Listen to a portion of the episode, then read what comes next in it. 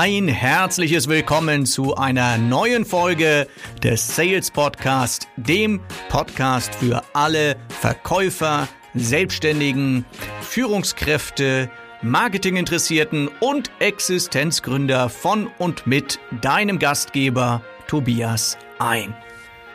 Und heute geht es um das Thema Fragen. Fragen, Fragen, Fragen, Fragen. Fragen verkauft. Das ist das Motto des heutigen Podcasts, des heutigen Sales Podcasts. Und tatsächlich ist das, glaube ich, eine der größten ja, Schwächen von Verkäufer und auf der anderen Seite wiederum von guten Verkäufern, eine absolute Stärke, die richtigen Fragen zu stellen, mit Fragen das Gespräch zu führen, zu leiten, Bedarfsanalyse zu machen und mit Fragen auch entsprechend zum Abschluss zu kommen. Und deswegen glaube ich, ist es ganz gut, sich mal wieder über das Thema Fragen im Verkauf Gedanken zu machen. Und ich habe euch heute mal sieben verschiedene Frageformen mitgebracht und äh, möchte euch sozusagen mal zeigen, ja, in welcher Form man diese Fragen einsetzen kann, wo man sie einsetzen kann, wie man sie einsetzen kann, welche Wirkung diese Fragen haben. Und tatsächlich noch eine kleine Anekdote am Rande. Ich war letztens bei einem äh, Training, ähm, kam dort rein in die Firma, hatte ein ähm, am Point of Sales sogenanntes Live-Training gemacht und danach fragte mich der Chef, und Herr Ein, was haben Sie so festgestellt mit unseren Verkäufern am Telefon? Lassen Sie mich raten, sagte er gleich so zu mir, äh, die stellen zu wenig Fragen. Und äh, er wusste also schon, was die Schwäche seiner Verkäufer ist. Aber das ist kein Wunder. Es sind nämlich nicht nur seine Verkäufer, die diese Schwäche haben, sondern ich glaube, das ist etwas, wenn du mal so richtig an deinem Verkaufsgespräch drehen möchtest und du beschäftigst dich mit dem Thema Fragen, da kannst du richtig, richtig gut nach vorne kommen. Also, was gibt's denn alles so für Fragen? Also, ich, ich lese sie einfach mal runter, ich habe sie mir hier notiert und ähm, danach reden wir dann nochmal so ein bisschen. Also es gibt auf der einen Seite gibt es zum Beispiel offene Fragen. Offene Fragen, das sind ja so diese, ähm, diese W-Fragen sozusagen, ne? Reden wir gleich noch drüber, warum, wieso, weshalb. Geschlossene Fragen gibt es. Es gibt Alternativfragen. Es gibt rhetorische Fragen. Es gibt Suggestivfragen. Es gibt Kontrollfragen und es gibt Motivfragen. Das sind so mal für mich so die, die gängigsten Fragetypen, die es so gibt, die wir im Verkauf äh, verwenden. Und jetzt möchte ich gern im Einzelnen mal so ein bisschen darauf eingehen. Also, als erstes die offene Frage. Offene Frage fängt immer mit W an. Wer, äh, wie, was und so weiter. Also zum Beispiel, wie viel benötigen Sie davon? Wie viel benötigen Sie davon? Ähm, und dann kommt halt eine offene Antwort sozusagen. Also es kommt halt nicht nur ein Ja oder Nein, weil bei einer W-Frage kommt immer ein bisschen mehr. Und deshalb wird die W-Frage auch gerne favorisiert im Verkauf. Nun gibt es die Annahme, habe ich auch schon ganz oft gehört, dass die Mitarbeiter beigebracht bekommen, stell keine geschlossenen Fragen, nämlich das sind die Fragen, die man nur mit Ja und Nein antworten kann. Das ist sozusagen schon die zweite Frageform. Ne, darf ich Ihnen eine Palette liefern?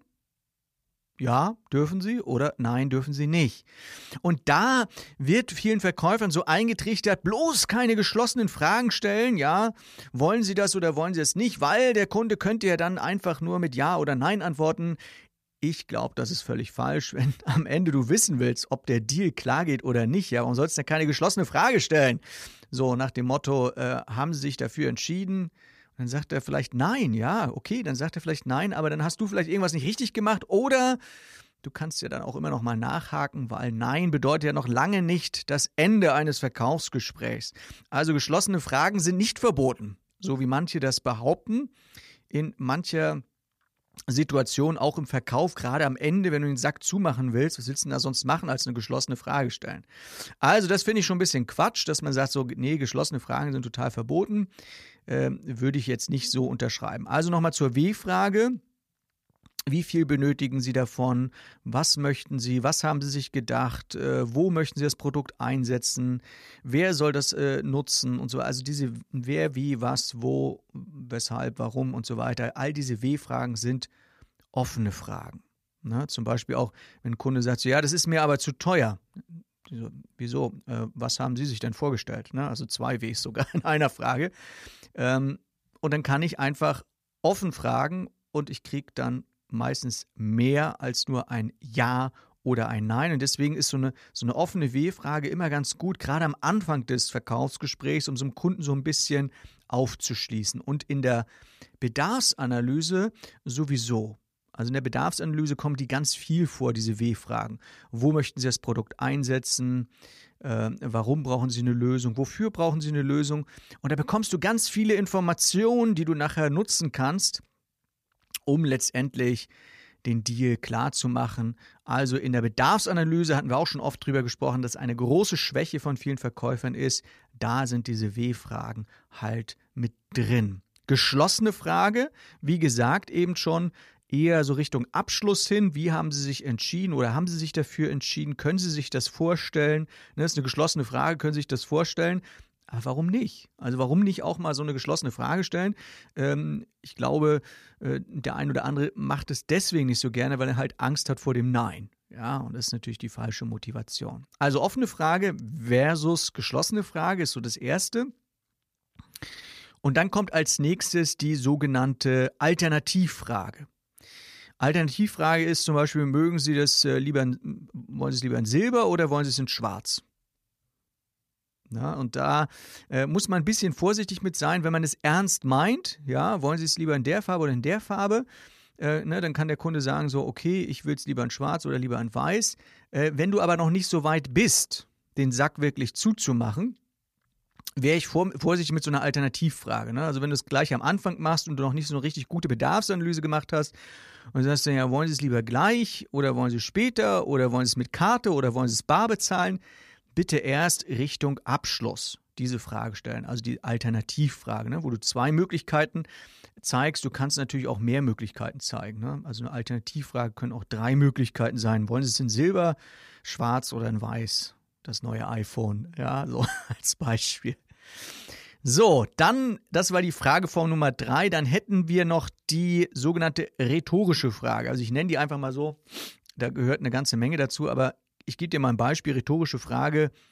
Möchten wir nicht alle gesund bleiben? Rhetorische Frage heißt, du erwartest gar keine Antwort vom Kunden in dem Sinne, dass er jetzt sagt ja oder so. Kann er sagen, muss er aber nicht. Aber letztendlich, was du erwartest bei einer rhetorischen Frage, ist eher so eine Zustimmung. Ne, dass der Kunde sagt, ja, ja, ja, ja, Sie haben ja recht, haben ja recht, haben ja recht. Ja, ja, Sie haben ja recht, dass ich das auch brauche, das Produkt. Ne? So, also möchten wir nicht alle gesund sein? Kunde äh, sagt sich so, ja, im Hinterstübchen, ja, klar will ich gesund bleiben. Und dann sagt man so, ja, Mensch, wenn wir alle gesund bleiben wollen, dann wäre dieses Desinfektionsmittel doch auf jeden Fall wichtig für Sie. Als Beispiel. Fünfte Frageform ist die sogenannte Suggestion Motivfrage. Das heißt, du unterstellst äh, dem Kunden etwas. Also ich gebe dir mal ein Beispiel.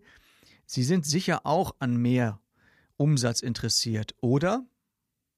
Ja, das ist so, so, eine Mischung aus rhetorischer Frage und, und aber halt auch vor allem eine Suggestivfrage, weil du stellst es halt nicht direkt die Frage, äh, die du stellen möchtest, sondern indirekt und deswegen ist es eine sogenannte Suggestivfrage. Dann gibt es eine Frage, Probier das bitte mal aus im Verkaufsgespräch, eine sogenannte Kontrollfrage. Also gerade wenn du so ans Ende der Bedarfsanalyse kommst, äh, lass dir das gerne nochmal bestätigen, weil wir hatten ja auch schon mal drüber gesprochen, über das optimale Angebot. Und damit du ein gutes Angebot machen kannst, solltest du dir auch sicher sein, dass du den Kunden richtig verstanden hast. Und dafür ist so eine Kontrollfrage äh, gut. Ne? Es soll also äh, das grüne Produkt sein. So als Beispiel. Ne? Und der Kunde, ja, ja, ja, genau, in grün. Und äh, dann hast du die Bestätigung. Und so eine Bestätigung ähm, verhindert auch am Ende die sogenannte Kaufreue, ja, dass der Kunde nach dem Verkaufsgespräch sagt, so, ja, eigentlich hat er mich ja überredet und mir das aufgeschwatzt. Und das wollen wir ja nicht. Und deshalb ist so eine Kontrollfrage dann ganz gut. Also soll es das grüne Produkt sein? Äh, und dann hast du die Bestätigung und kannst ihm nachher das optimale Angebot machen. Und die letzte Frageform, äh, die ich äh, für dich heute rausgesucht habe, ist die sogenannte Motivfrage. So, und das ist auch in der Bedarfsanalyse ganz gut, das Motiv herauszufinden, warum möchte der Kunde eine Lösung, warum hat er mit dir zum Beispiel Kontakt aufgenommen, warum interessiert er sich für so ein Produkt. Und diese Motivfrage könnte dann zum Beispiel lauten, ähm, was haben Sie sich dabei gedacht oder, oder was haben Sie sich vorgestellt oder was stellen Sie sich vor? Und das ist so eine Motivfrage. Ne? Und, und warum wollen Sie jetzt zum Beispiel ein neues Produkt? Warum wollen Sie die alte Maschine entsorgen? Ne? Warum brauchen Sie eine Maschine mit mehr Leistung und so weiter? Ne? So nach dem Motiv fragen. Also warum ist da vielleicht so ein ganz gutes Fieberthermometer, was man da mal reinhalten kann. Ja, also wie gesagt, sieben Frageformen. Wir könnten nicht genug fragen im Verkaufsgespräch. Also bitte mach Gebrauch, so oft es geht in diesen Suggestivfragen. Du kannst dir das auch gerne nochmal anhören, schreibst dir das so untereinander, ähm, die einzelnen Frageformen und die Beispiele, die ich dir gegeben habe. Und dann kannst du ja vielleicht für dich nochmal in so einer dritten Spalte so nebeneinander schreiben, äh, wo du das zum Beispiel in deinem eigenen Verkaufsgespräch einsetzen könntest mit deinen Worten, äh, die du dann gebrauchst. Und dann wünsche ich dir, dass du deinen Kunden recht viele Fragen stellst, denn wer fragt, verkauft. Und in diesem Sinne wünsche ich dir alles Gute, dein Moderator und Sales Coach Tobias ein.